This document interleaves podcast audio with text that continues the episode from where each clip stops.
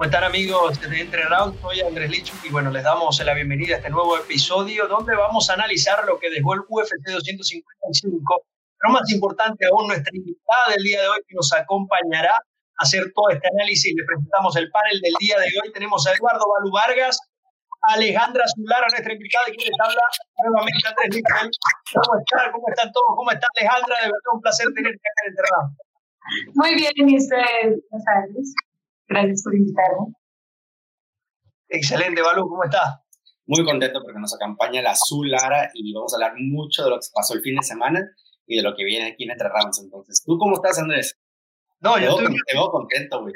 estoy emocionado, estoy emocionado, Balú, porque pelea Mike Tyson el sábado. No va a pelear, no va, a empezar no va a pelear y eso lo iba a traer. ¿Ya viste las reglas de las, de las sí, peleas? No, es un chiste, es un chiste. Guantes de 12 onzas, si hay un corte para la pelea, no va a haber jueces. ¿A, qué venimos? ¿A qué venimos? Dos minutos cada salto. Yo me entusiasmé de esa pelea bastante y luego cuando vi las reglas que salieron esta semana me, me super agüité y dije, bueno, ya no la voy a ver, la voy a ver por Instagram yo creo cuando salga. Sí, a ver, Alex, ¿qué te parece esa pelea de Mike Tyson de vuelta al ring? Muy interesante, pero es cuando empiezan a, sí, a modificar las cosas para que sea un show, no es como el deporte como tal, sino el show que quieren vender. Bueno, pues ya el que los fans de Mike Tyson estarán felices de verlo pelear, aunque sea así. Oye, pero ¿a poco no, no nos, nos, como que nos pescaron bien, ¿no? De que nos dijeron, van a pelear, van a pelear, seis meses, van a pelear, van a pelear, y de repente una semana antes de la, de la pelea actual y sacan las reglas que no le habían, no creo que le habían dicho al público, ¿no? Que, no, bueno, técnico. Sí la, sí, la verdad que sí, porque yo cuando lo vi, le fue este fin de semana y me quedé así como que nada más, no lo voy a ver. Así, así que es, es, ni, ni no es ni sesión de sparring, pero no, no, es nada, yo, voy a decir algo, quien, quien, quiere ver a Mike Tyson o quien paga una entrada de Mike Tyson es que lo quiere ver lanzando bombas. Y si me va a parar la pelea, la primera que, que conecte, no, señor, esto no va a tener mucho sentido. Pero bueno, igual vamos a estar ahí pendientes viendo esa, esa gran pelea. Vamos a, vamos a entrar en materia y vamos al primer segmento. Está que ha sido un éxito de verdad nuestro mundial de rounds. Vamos para allá.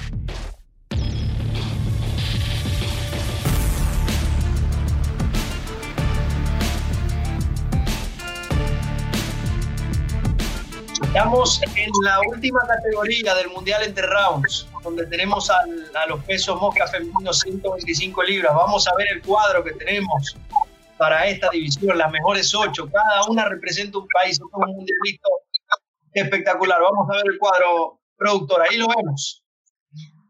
Jennifer González, que ya derrotó a Amanda Serrano. Alejandra Zulgara, que acá está con nosotros, derrotó a María de Romero Morela, perdón, representando Honduras, y del otro lado de la llave se van a enfrentar Alex Grasso con Gaby Campo de Argentina, La Frausto con Verónica Macedo de Venezuela. Alejandra, ya clasificaste. ¿Qué te parece esta actividad, este mundialito que está dando de causa? Pues me parece una actividad muy interesante eh, ya para interactuar en épocas en las que pues no hay tantos eventos y así. Y pues nada, estaría chévere vivir la pelea en vez de, de la batalla pues eh, creo que es una buena decisión. Balu, ¿qué hacemos? ¿Cómo armamos esto? ¿Con qué, te parece esta división? A mí me encantó la división, lo que sí me di cuenta es que creo que vamos a causar algún problema ahí en un equipo, eh, en, especialmente Lobo Jim, porque ahí se encuentran dos compañeras que aunque no es torneo de, de veras, puede ser que puedan apostar a ver quién invita a quién a los tacos. Eh, entonces, eh, ahí vamos a causar un poquito de división entre el, entre el, entre el Team Lobo, pero, pero creo que todo va a ser con, con, buen cariño. Sí, está bien, al final no importa tampoco. nosotros no existe, eh, no sé, rivalidad, ya era más de... Oye, oye Alejandra, ¿y te, ¿y te escribió la gente pensando que ibas a pelear de veras? Porque a mí, creo que lo, repito yo mucho aquí, que me escribe gente a pedirme la pelea, o sea, que quieren, creen que todo esto es de matchmaker, entonces me escriben y me dicen que quieren entrar al próximo torneo, que no les importa eh, la fecha, que más quieren pelear. Yo, no, no, no sé, de veras. Entonces, eh, tengo curiosidad, porque tú pusiste, no, no es mi pelea actual, pero esa no es pelea de, que tengo, es nomás de, de, redes. Sí. sí, me tocó decirles porque ya estaban de, ay, ¿en serio? ¿Cuándo? ¿Dónde? Que por si es tanta insistencia, pues ¿cuándo pelea? ¿Cuándo pelea? Okay. la, gente no se cansa tampoco de preguntar, ¿por dónde lo transmiten? ¿Cuándo es la pelea? ¿Cuándo lo vamos a ver? No, señores, ya va. ¿Qué pasaría si, si se enfrentara? Es, es una actividad, pero más que todo para que las personas puedan ver cuáles son los diferentes nombres de cada país, porque sí los hay. Aquí hemos visto muchos países y cada uno colocando unos referentes allí en este mundial entre Rauses y toda la idea. Bueno, el último, el último peso, por así decirlo. Vamos a ver si será Colombia quien lleve la, la victoria y ponga su nombre allí en el muro de los campeones que tenemos en entre. Con esto, bueno, vamos a finalizar este segmento del Mundial entre rounds y ya vamos a entrar en materia con el UFC 255.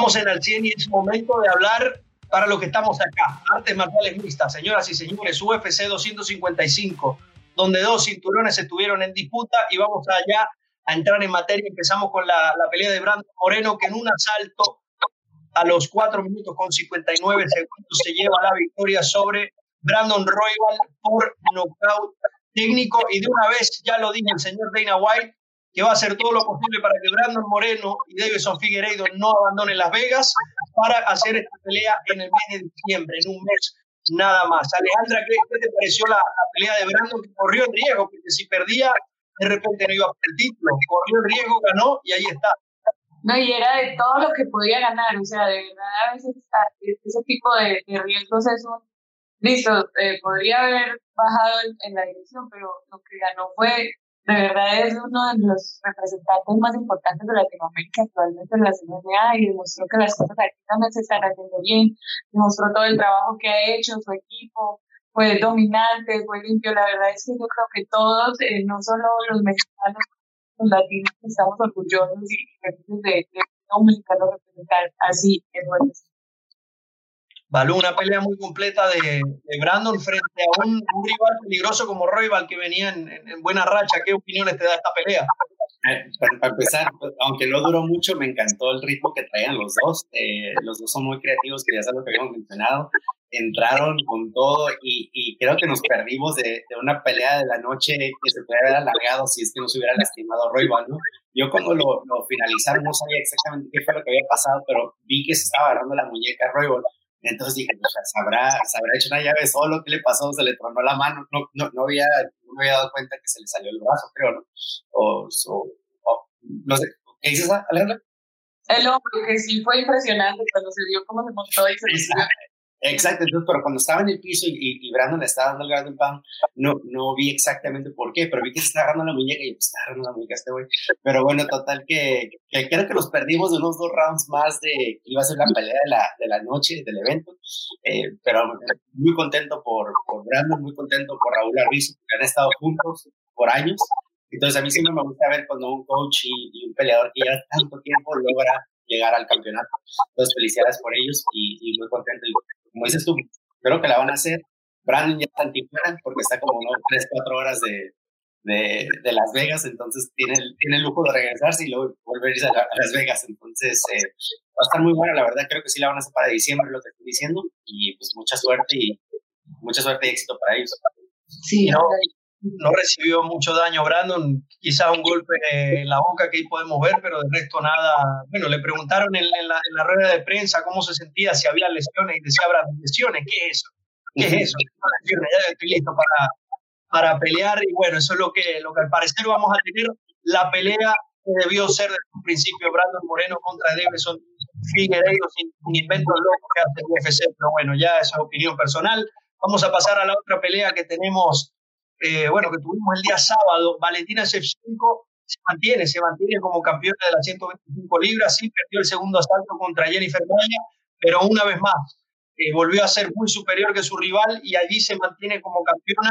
Su hermana Antonina Shevchenko también ganó el día de hoy y bueno, está, va a subir en, en rankings. Alejandra, te quiero preguntar algo porque es algo que ya está sobre la mesa.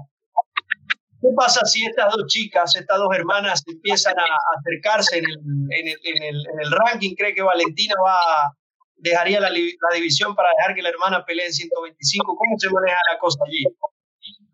Eh, pues yo creo que es algo que no se ve, bueno, no sé, a la vuelta de la esquina, creo que faltan varias peleas para tener que pensar en eso, pero creo que es, es algo que ella como campeona no creo que acepte, o no sé, yo en su papel no, no lo haría, es que pelear no, nos, bueno, eso ya depende de la relación que tengan entre ellas, no sé cómo sea, pero eh, tendría ya que demostrar que de verdad se merece el título y ser la campeona para que ella se lo cediera, es una posibilidad, no sé.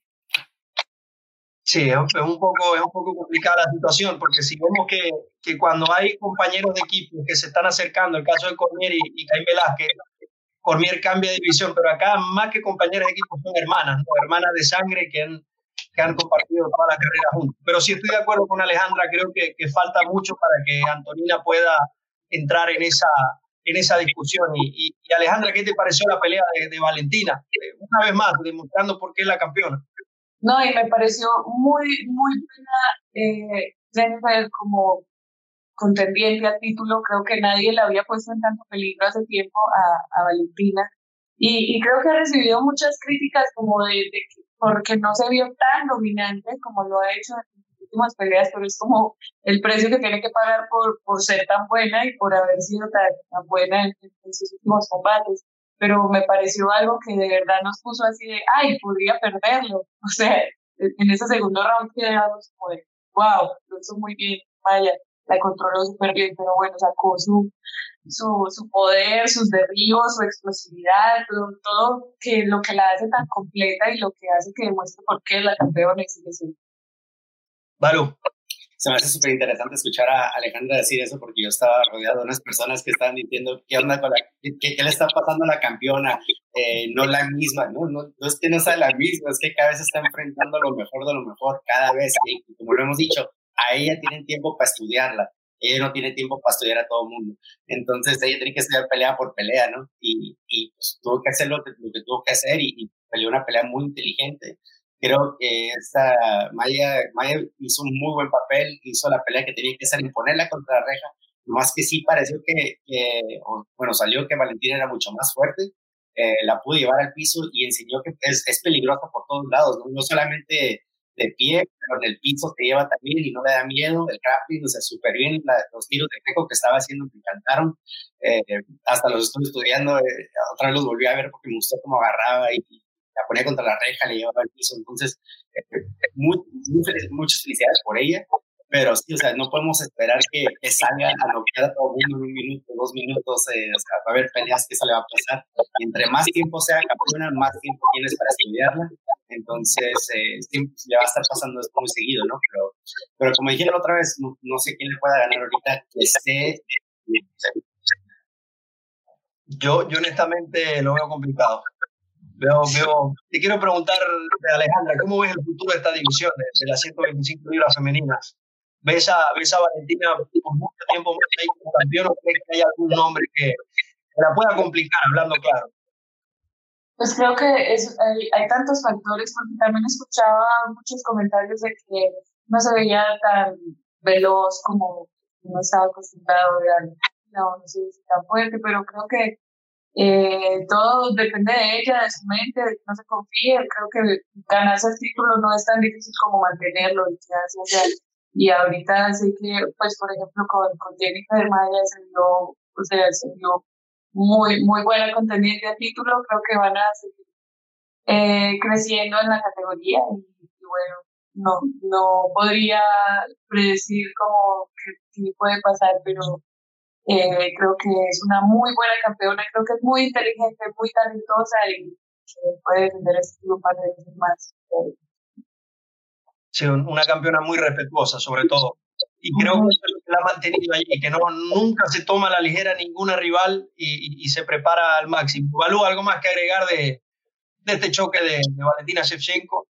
No, no, para nada. A mí, me, a mí me encantó cómo peleó y, y, y cada vez sale más. O sea, tiene como para demostrar los diferentes niveles que hay, ¿no? Que ella puede, si quieres ir al piso, vamos al piso, si quieres si quieres pelear contra la reja, peleame contra la reja, a ver qué te puedo hacer, pero es, para mí es otro, es otro nivel ahorita en lista para esa capacidad de ajustar, porque cuando en el segundo round listo se le fue por los controles, pero se notó como regresó y empezó a explotar y no me vas a llevar al piso otra vez, ahorita la que ¡pam! demostró su superioridad ahí también. No, no, le gustó, ¿verdad? Exactamente, se veía como cuando la llevaron, se veía como que desesperada, como que le dolió un lego que la llevaron al piso porque, porque hizo una, y tenía una cara de que no es como que estaba preocupada, más como que estaba molesta de que la llevaron al piso. Entonces, eh, tienes razón, Lego. Sí, vamos, vamos ahora con la pelea estelar, donde, donde acá vimos a un monstruo, señores. Davidson Figueiredo volvió a demostrar que que sí, que hay que tocarlo muy de serio en esta división de las 125 libras. Eh, Benavides le hizo dos grandes peleas y ahora Alex Pérez lo somete en menos de dos minutos. Alex Pérez, que es alguien que tiene muy buen suelo, tiene muy buena lucha. Sin embargo, Davidson Figueiredo pasó por encima y se mantiene como campeón. Ya lo, ya lo informamos. Eh, Dana White estaría confirmando la pelea para el mes de diciembre entre Brandon Moreno, el mexicano, y Davidson Figueiredo, por el Campeonato Mundial de las 125 libras. Balú, ¿cuáles son tus impresiones de, de, esta pelea? Que, a ver, no hubo mucho tiempo para analizar, pero lo que, lo que creo que sí fue contundente fue la victoria del brasileño. Te voy a decir la verdad lo que pasó, güey. Eh, la fui a ver a un bar que está aquí cerca de mi casa y, porque no, pues por el pay no. Y salió Figuereo y eran como las 9.58 hora mía. Y con lo que está pasando en la pandemia, que todos cierran a las 10 de la noche, me corrieron antes de que saliera la pelea. Entonces me quedé así como que, ¿qué pedo? Me queda la pelea estelar todavía. Eh, entonces un amigo y yo nos corríamos del lugar, ahí íbamos caminando y de repente prendo el teléfono y se acabó.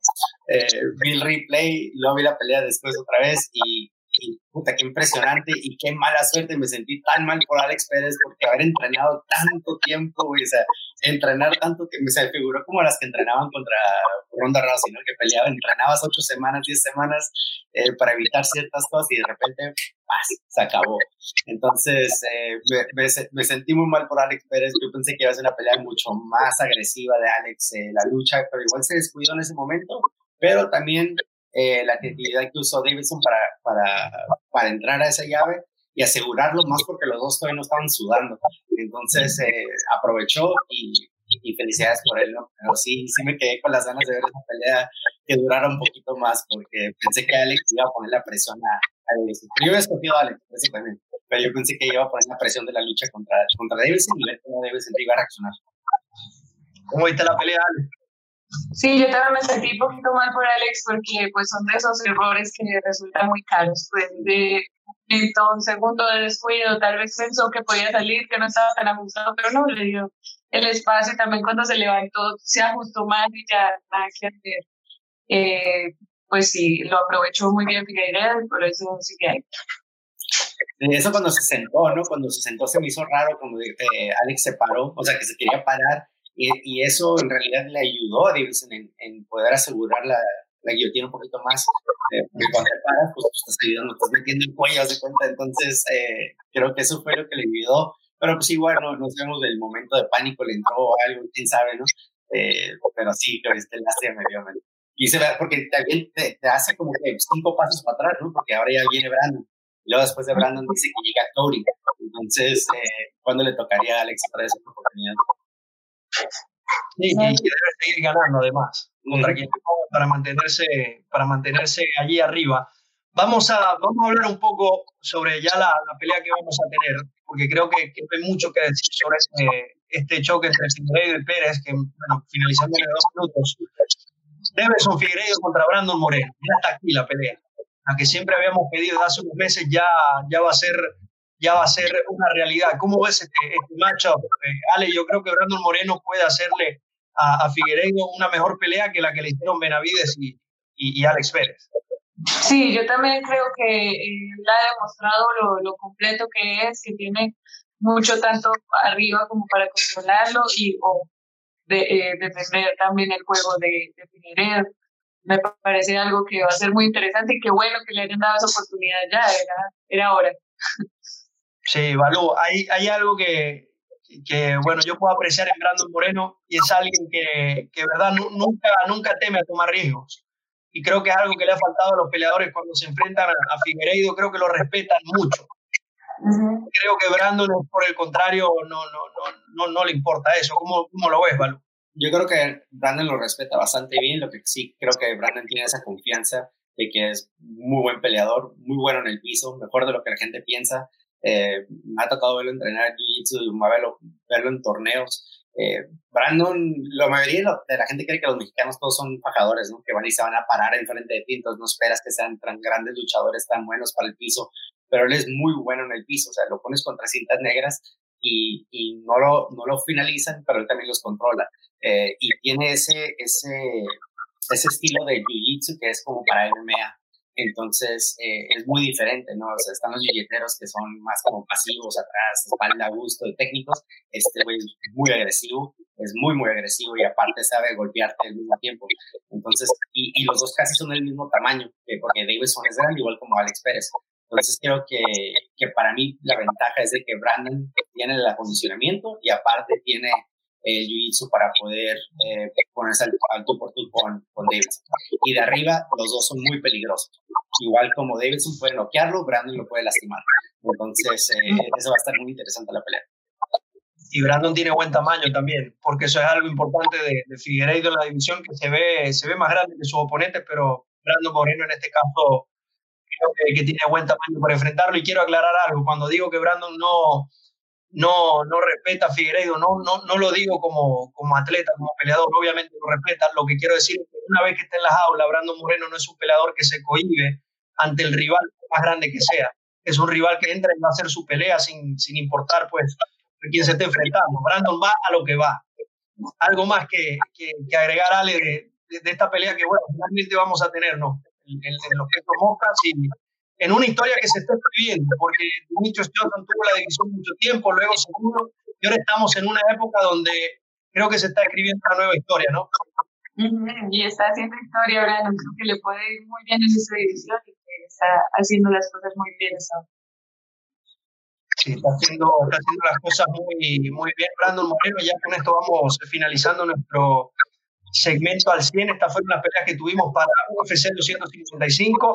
También destacar, eh, bueno, la victoria de Caitlin Chukagan sobre Cintia Calvillo. No creo que le den la, la, pelea por el título muy pronto, ya que, hace poco lo hizo. Pero ahí está y Mike Perry también cayó derrotado contra Tim Means. No, no le funcionó Balú la cábala de, de, la novia esta vez. ¿Qué pasó allí? Ah, sí, esa, no, quién sabe, pobre, ¿no? Pero yo creo que para empezar lo cuestionaron como, como si hubiera estado en un juicio toda la semana de, de lo que le había sucedido con la, con la ex esposa o ex novia.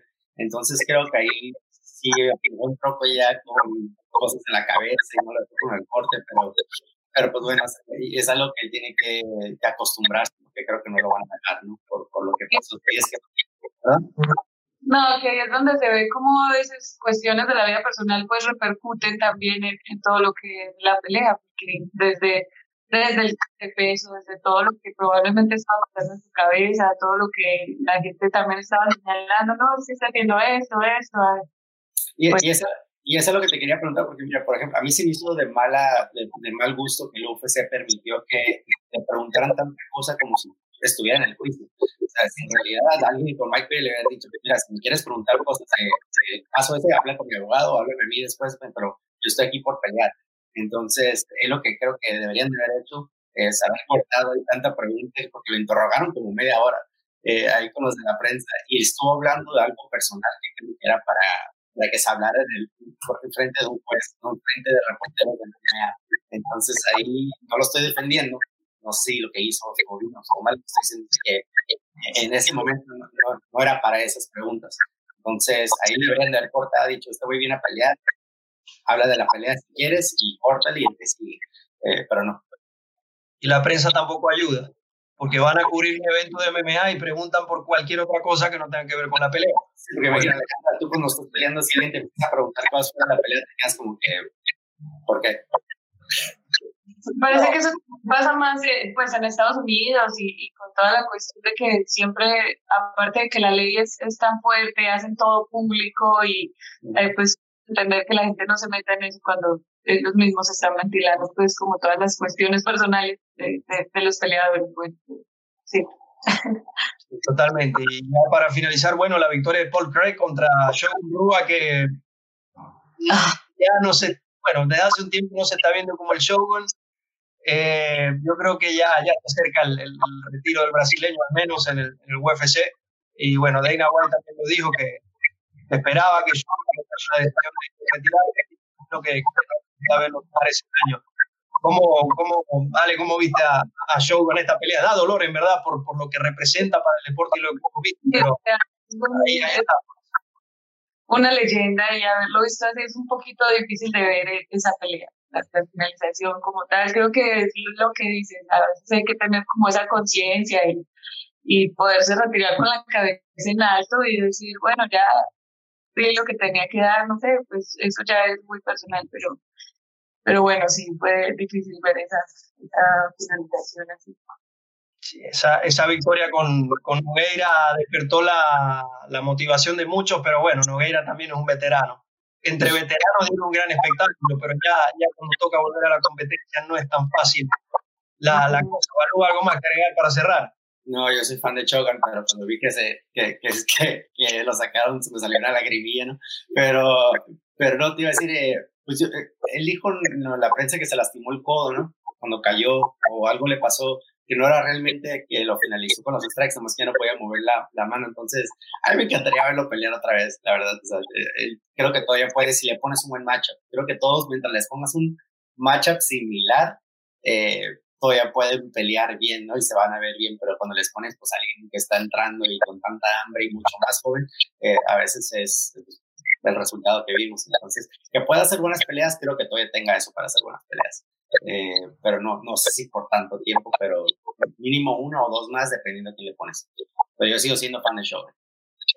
Todos lo somos, todos lo somos, Salud. Con esto, con esto cerramos entonces nuestro segmento de Alcine y ya vamos con la entrevista con Alejandra Zulara.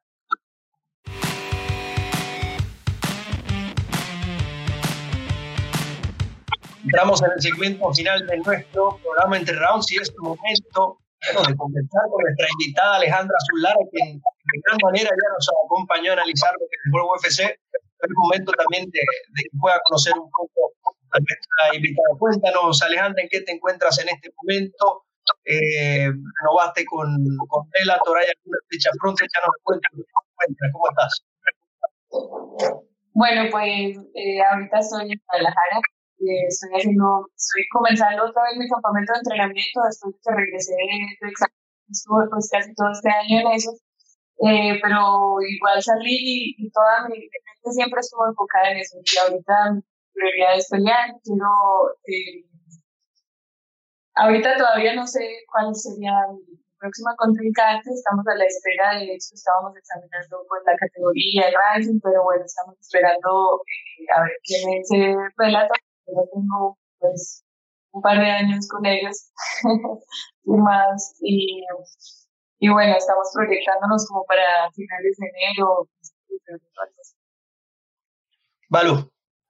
Oye, Alejandro, eh, este es el comentario de, de que estuviste en la Exatlón, ¿no? Cuando te, cuando te entrevistamos, que fuiste una de las primeras que, nos, que te tuvimos aquí en Entre Rounds, eh, creo que ibas, de, ibas saliendo del Exatlón, ¿no? Por la pandemia, y lo ibas a volver a entrar.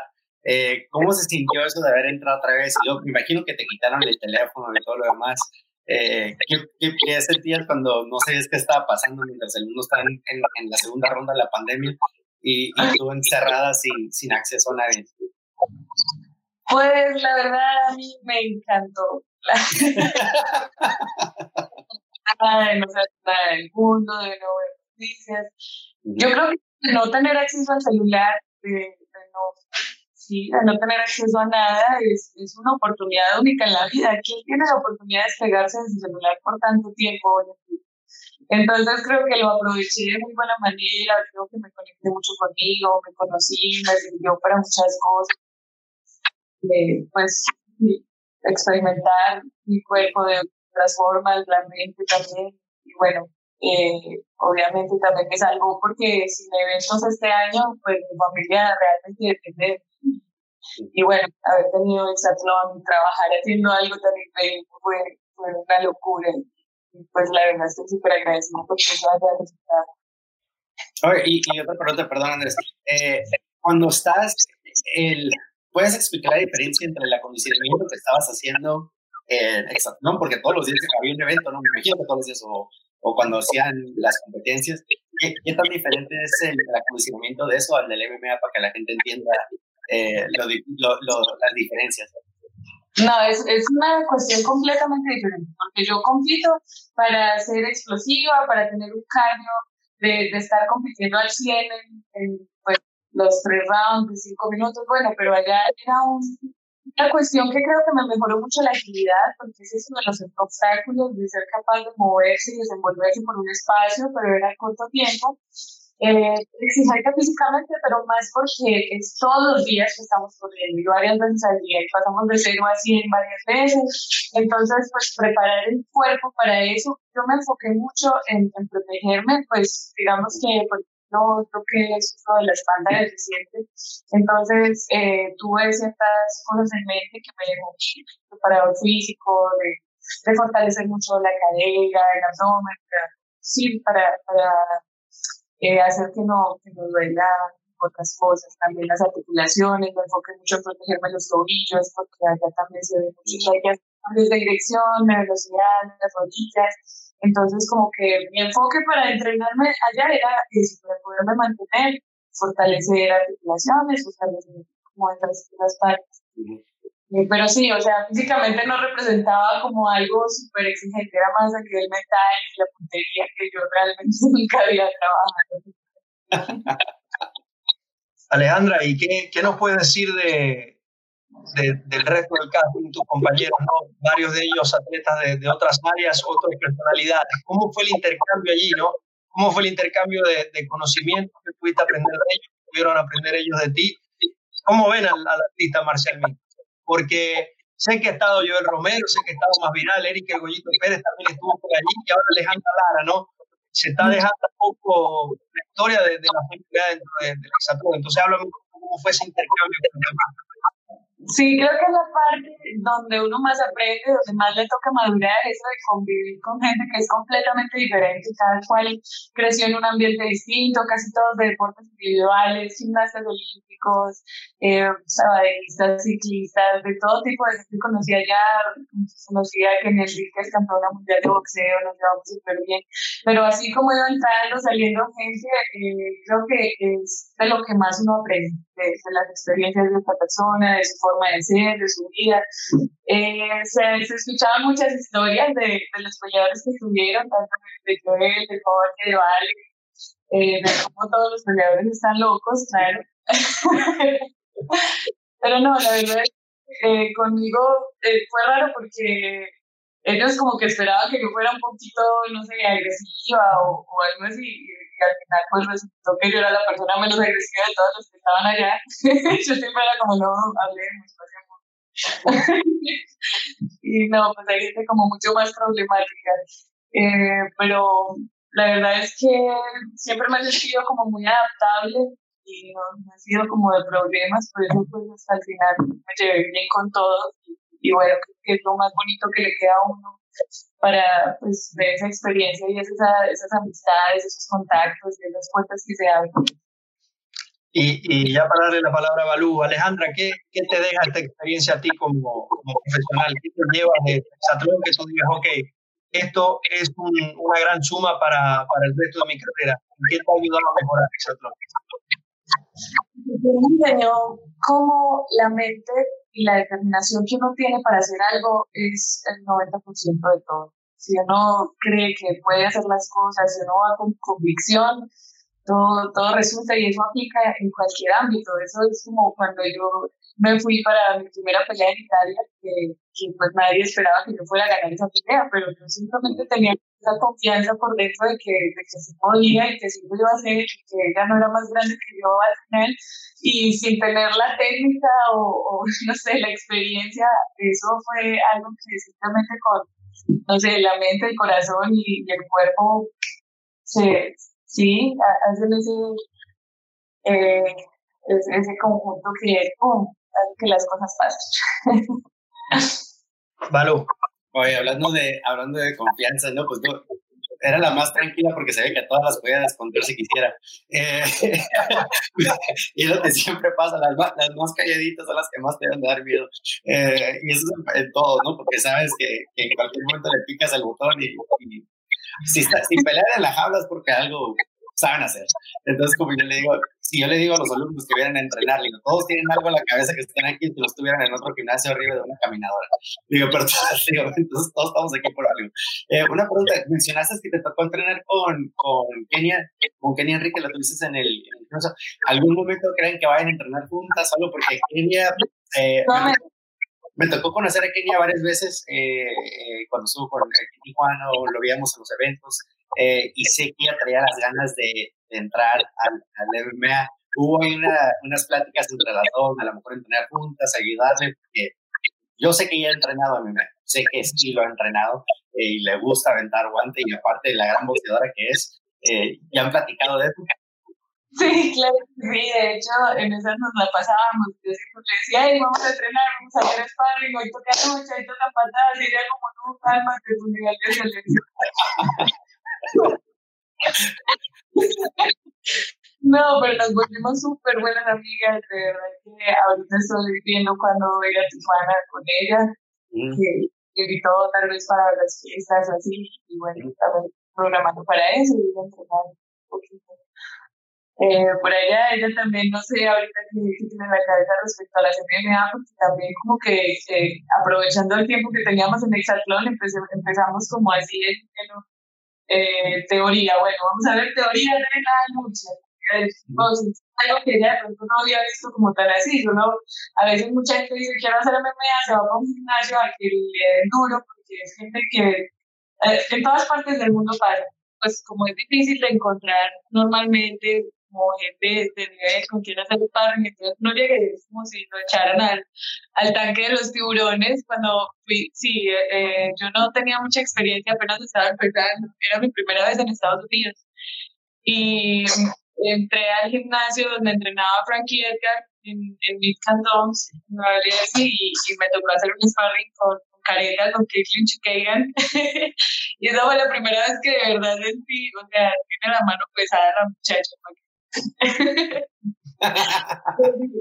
Estaban pues como, pues porque aparte yo estaba grandecita y ella pues le, pues, difícil encontrar mujeres como ahí pues, para, para hacer sparring. Bueno, pues, fue mi primera vez y nos dimos súper duro, pero bueno, fue una experiencia que uno deja ahí como que, que me hizo crecer mucho y decir, bueno, sí quiero estar en esto y, y tengo que meterle con todas para llegar a ese nivel. ¿Algo, algo, algo para cerrar? No, yo, yo muy contento de tener a, al Azul con nosotros otra vez de nuevo, ojalá nos acompañe otra vez y, y, Azul, ya sabes, cuando tengas tu noticia de, de lo que sigue para ti, eh, pues ya sabes, cuenta con nosotros para, para anunciar en Entre Rounds y quizás que te apoyamos. Pero muchas gracias por acompañarnos. claro que sí, muchas gracias a ustedes por tenerme aquí cuando quieran, me encanta la verdad hablar de, de todas estas cosas y bueno, de saber cuando tenga pelea. Exacto. Muchas gracias. Estuvo con nosotros Alejandra Zulara y sí, ya, ya queremos verla pelear. Ya casi un año que, la vimos por última vez y ya es demasiado tiempo. Ya hace falta ver al azul entrando a la jaula. Nuevamente agradecido entonces con Alejandra Zulara por acompañarnos, Eduardo Balú Vargas también con MMA1 y Revolver Podcast por permitirnos distribuir entrenados, invitarlos a todos también a seguirnos en arroba entrenados y se puede sabotar este mundial entrenados, no saben por qué votar, bueno, ahí tienen a Alejandra Zulara, si les gusta pueden votar por ella, de Colombia, a ver si se lleva la división de la Nada, muchachos, muchísimas gracias a ustedes. Todos fue nos vemos, será la próxima, adiós.